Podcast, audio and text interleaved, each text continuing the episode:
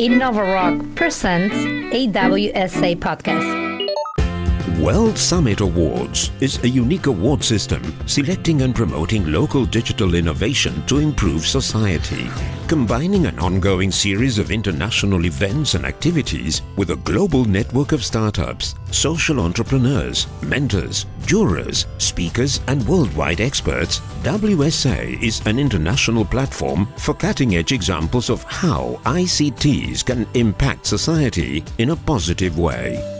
Global, inclusive, innovative. World Summit Awards. Digital innovation impacting society.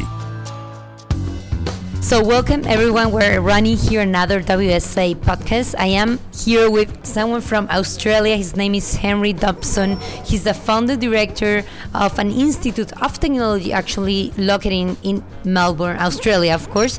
But the thing is that he's an expert, or he's one of the people around the world today that is actually understanding and running with the concept text and ethics. We're gonna learn what it is, we're gonna understand it. So, first, welcome Henry to this podcast of WSA.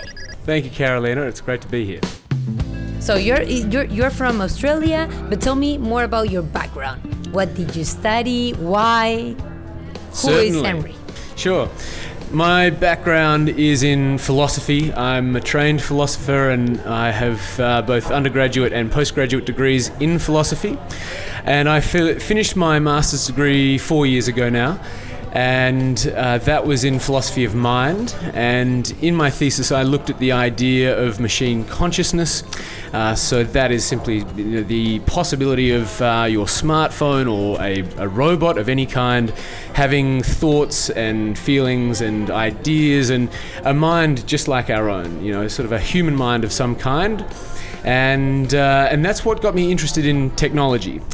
So I, uh, once I finished my master's degree, I uh, moved to London, and I started working in the technology industry and worked with a lot of startups. And I ran a small tech company that built software development uh, and apps for for entrepreneurs.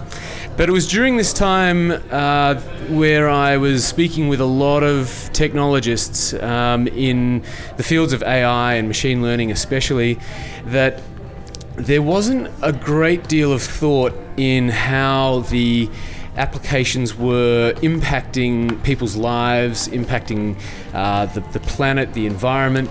Uh, you know, the focus was all on the technology, and there was very little concern about the broader consequences and the implications of the technology once it was built and once it was deployed in the real world. So this is what got me thinking more about the ethics of technology, and uh, this is sort of now how why I'm working in and actually uh, studying a PhD in the ethics of technology. So, um, so that's in a nutshell. That's that's the sort of brief history. No, that's sort of that's perfect. That's yeah. perfect. I'm, I'm just gonna ask you something that caught my attention is that we have someone that come from the humanities right? Philosopher, Yep. very uh, think, uh, thinker that connects with technology, which is very technical. How was that? How is it today, and how was your experience of um, having a really humanist mind, right? Of knowledge, understanding, thinking, deep Yeah. in the thinking, and connected with something very technical Yeah. or, or, or technical thinking. How was that Sure. much? Yeah, well, a lot of people do ask the question, like, how, how does ethic, uh, sorry, how does technology and philosophy come together? You know, a lot of people just don't see the, the link between the, between tech and, and philosophy. But the funny thing is that technology and especially entrepreneurship is very philosophical, and that's because entrepreneurship is all about big ideas. Every entrepreneur has a big idea to change the world. And philosophy, on the other hand, is simply the study of, of ideas. Um, and they're usually big ideas. So, for instance, you know, what is life? You know, that's the classic philosophical question. Other classical questions are, you know, what is love? Uh, what is it to be human? Um, you know, what is it? Uh, where, where did we come from? You know, how, how did human beings sort of come to exist in a universe like our own? So philosophy is all is simply the study of, of ideas and typically big ideas. but technology is also the, the, the mission of big ideas, you could say. So, in a sense, every entrepreneur and every technologist is a philosopher, simply by virtue of the fact that they have an idea in their mind and they're trying to build technology to achieve it. So. Um, so there, there's a very strong overlap, therefore, between technology and philosophy. But a lot of technologists just don't see this this overlap. They just don't see the, the relevance of philosophy and they don't see the value that philosophical thinking and especially ethical thinking can play in the in the design and the development of their tech products and their businesses. Was there a specific moment that you said, "Wow, I need to unite this thinking, this um, analyzing of an idea, this uh, kind of like being a philosopher with what technology is doing, what, what technical entrepreneurs and startups are having? Is, was there a specific moment or it just kind of happened? It, it happened uh, slowly, but it, it really um, kind of struck me in the sort of in the face when Cambridge Analytica was exposed, and that presented to me a very major ethical problem with technology. And of course, when the details about the way that Cambridge Analytica used uh, Facebook data and the way that they constructed psychological profiles on millions of, of American citizens. Um, and then, of course, the the link to the political campaigning of, in this case, Donald Trump. Uh, that was a very explicit example of where technology can be very dangerous. It can uh, have very serious consequences on our political world in this case. Um, and of course, it it is argued that uh, Cambridge Analytica played a played a very sort of stealthy role in the the campaigning of uh, Donald Trump's you know election to be president. Could it have happened that just after Cambridge Analytica, this kind of um, awareness of what ethics in technology is, that we're gonna explain it better, Yeah. um, became started to become more mainstream? What Yeah, or, it- or it- not mainstream? It's no, it's certainly not. Ethics isn't main, mainstream yet, but Okay. but what is mainstream is that everybody's asking questions. You know, we're all concerned by the power of Facebook, the power of Google, you know, the power of all the big tech companies. Everybody, we can all see it. You know, it's it's not uh, a secret that the the major tech companies are. Um, changing the world in radical ways. They're impacting our personal lives in, in radical ways. Um, they're also sort of disrupting how we live, and some of the consequences of that is that uh, the the rise of mental health issues um, are linked with technological use, so the, the way we use social media applications, for example. Um, so you know, and and there's been no no doubt that people have either uh, incurred a lot of pain through either online bullying or, um, of course, some people haven't, you know, have had to commit suicide because of just their their experience on these social media platforms. And so it, you know, it, it is. You, people's lives are at stake, and um, I think we, we're all aware of this now. But and whilst everybody's asking questions like, you know, how do we, you know, how, how do we sort of make the tech companies better, and how do we sort of ensure that they don't do anything bad, um, whether that's in, in the sense of uh, autonomous warf- warfare or autonomous drones. Um, there's all sorts of examples of bad technology, but the, the real difficulty is that whilst there are many questions and everybody's raising questions, there aren't a lot of answers. And we need answers. And uh, because of the philosophical nature of technology, because it's so big, it's so abstract, it's global, uh, we need well we need people who can explore those uh, those those questions and provide us with uh, initial answers and that's where philosophers come into it and that's where ethics comes into it World Summit Awards is a unique award system selecting and promoting local digital innovation to improve society. I think that if we can do whatever we can to help them tackle some of these problems, that's the only way in which we can maximize the potential for humanity. And I'm very supportive of the great work that WSA is doing. Combining an ongoing series of international events and activities with a global network of startups, social entrepreneurs, mentors, jurors, speakers, and worldwide experts, WSA is an international platform for cutting edge examples of how ICTs can impact society in a positive way. Great ideas don't just come like that. You have to keep pushing and pushing and pushing, so you have to be fairly resilient. Global, inclusive, innovative. I think this is a great platform for social innovation. World Summit Awards Digital Innovation Impacting Society. And uh, is there, since this is new, Yeah, yeah. right? It is new. Yeah. It is not mainstream. It is new. And how how does it work in terms of academia Mm-hmm. and the investigation or the research? Sorry that you that you are providing around this topic. Yeah. Is it something that is so you you're leading one in Australia? Is there someone in Europe doing it? And how new is it? Yeah, so there have been lots of initiatives to um, bring ethics into the discourse about technology and, of course, about protecting people's uh, data, protecting their privacy, their security. Uh, and perhaps one of the best examples of ethics in action is uh, the introduction of the GDPR in Europe. Uh, so that came into effect uh, back in 2018. And of course, the, GDPR was implemented, implemented in Europe uh, as a means of um, strengthening people's uh, rights and uh, freedoms, and uh, in many cases, yeah, their their, um, their safety and security. So the, the GDPR is, is an example of where a lot of ethical thinking had to be conducted to understand how to protect people's safety, security, and privacy. So, so that's that's an example of recent uh, recent work in this field, and there are other institutes and other centres and organisations all around the world that are looking at technology with an ethical eye, but a lot of them are very uh, specific. So a lot of them are looking at AI in particular. Um, and others are looking at social media. Um, others are looking at regulation. Um, you know, what are what are the best ways to regulate technology?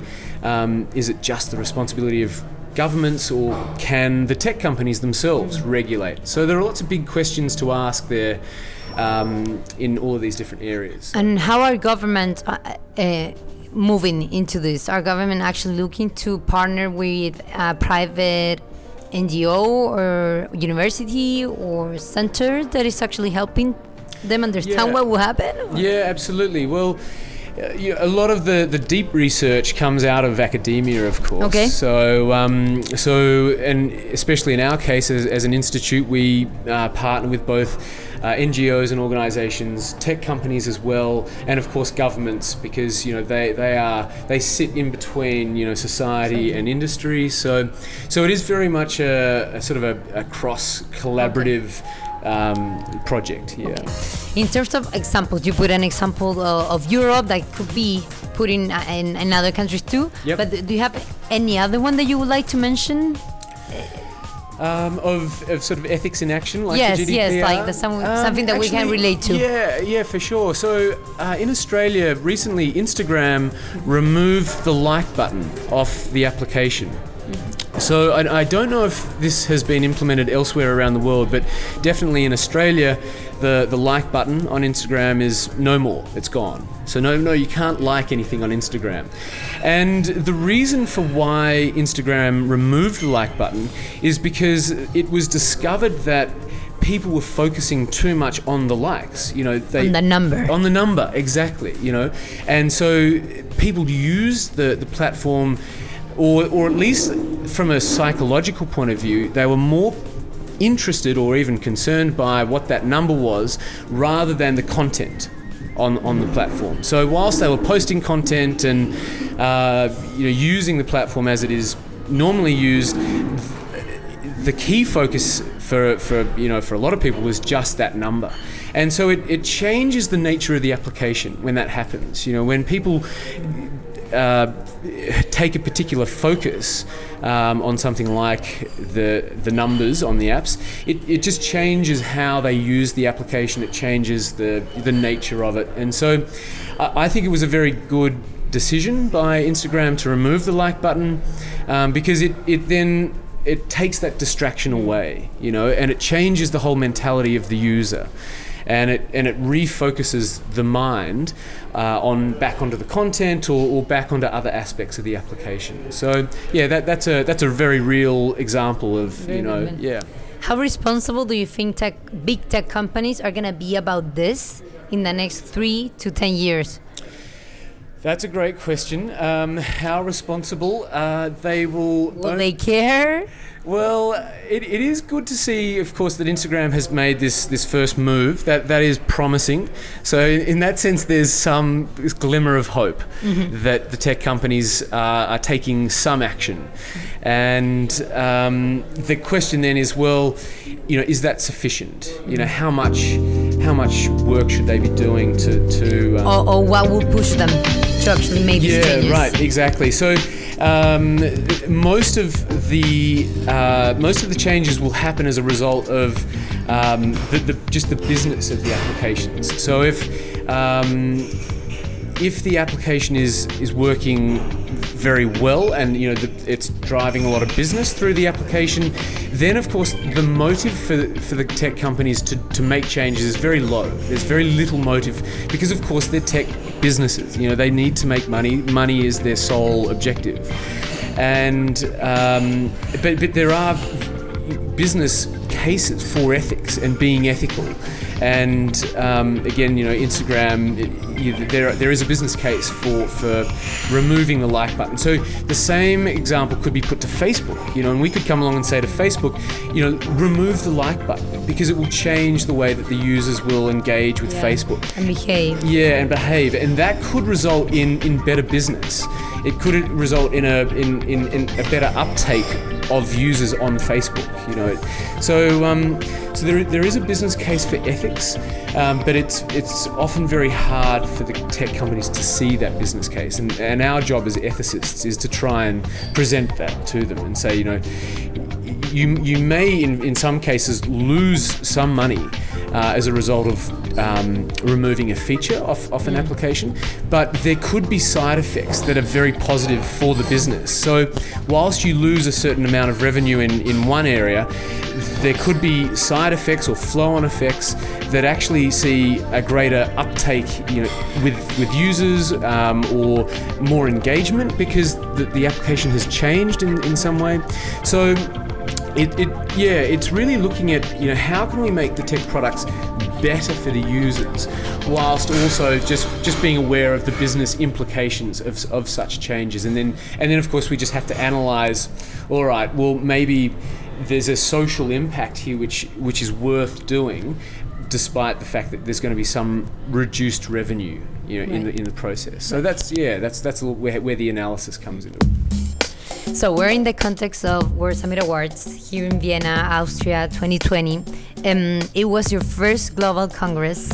Um, so my question is, how was your experience and how do you believe that this diverse uh, multinational network, multicultural network, uh, World Summit Awards, um, is actually providing smart content for many people that actually join the Congress, but also get to know through online, social media, and everything what had happened. Yeah, so to answer your first question, how did I enjoy it? I, I absolutely loved it. Uh, the, the, f- full three days were fascinating. And of course, that's largely due to the incredible people uh, that, that uh, have participated in this WSA World Congress. But um, alongside that, and, and with the people, is of course the tech that they're building and the businesses that they're, that they're establishing. And that's really what I've found most inspiring about this WSA as my first uh, first congress, and because a lot of my work is looking at the dark side of technology. Of course, when you know when uh, as ethicists we have to highlight where technology is going wrong. So um, to to attend a, a conference such as this one, uh, it's what really wonderful to see how really great thinking uh, can lead to really brilliant technology. And of course, the consequence of that is, is a much better world, right? So, uh, yeah, the WSA I think really represents technology at its best because everybody's aligned with the, the UN SDGs, of course. So there's a common goal, and um, and from an ethical point of view, this is how I think we have to, all technology should be conducted. Every tech mm-hmm. business should have an ethical alignment, and there should be an ethical manifesto or a, uh, some sort of positioning, you know, where, where the tech companies say, this is what we're aiming for, this is how we think our technology will make the world better. And of course, we're seeing this most uh, obviously here at the WSA because yeah, everybody's yes. yeah shooting for the yeah. for the SDGs. So exactly. Mm, so no, it's been brilliant. I've loved it. Well, perfect. Thank you very much. So we, we just spoke to Henry Thompson from Australia, for, from Melbourne specifically, yeah. right? Who talks a little about uh, text and ethics, and definitely there is a lot more to actually learn and see yeah. what will happen in the future. Absolutely. So thank you very much. Thank you, Carolina. World Summit Awards is a unique award system selecting and promoting local digital innovation to improve society, combining an ongoing series of international events and activities with a global network of startups, social entrepreneurs, mentors, jurors, speakers and worldwide experts. WSA is an international platform for cutting-edge examples of how ICTs can impact society in a positive way. Global, inclusive, innovative. World Summit Awards. Digital innovation impacting society.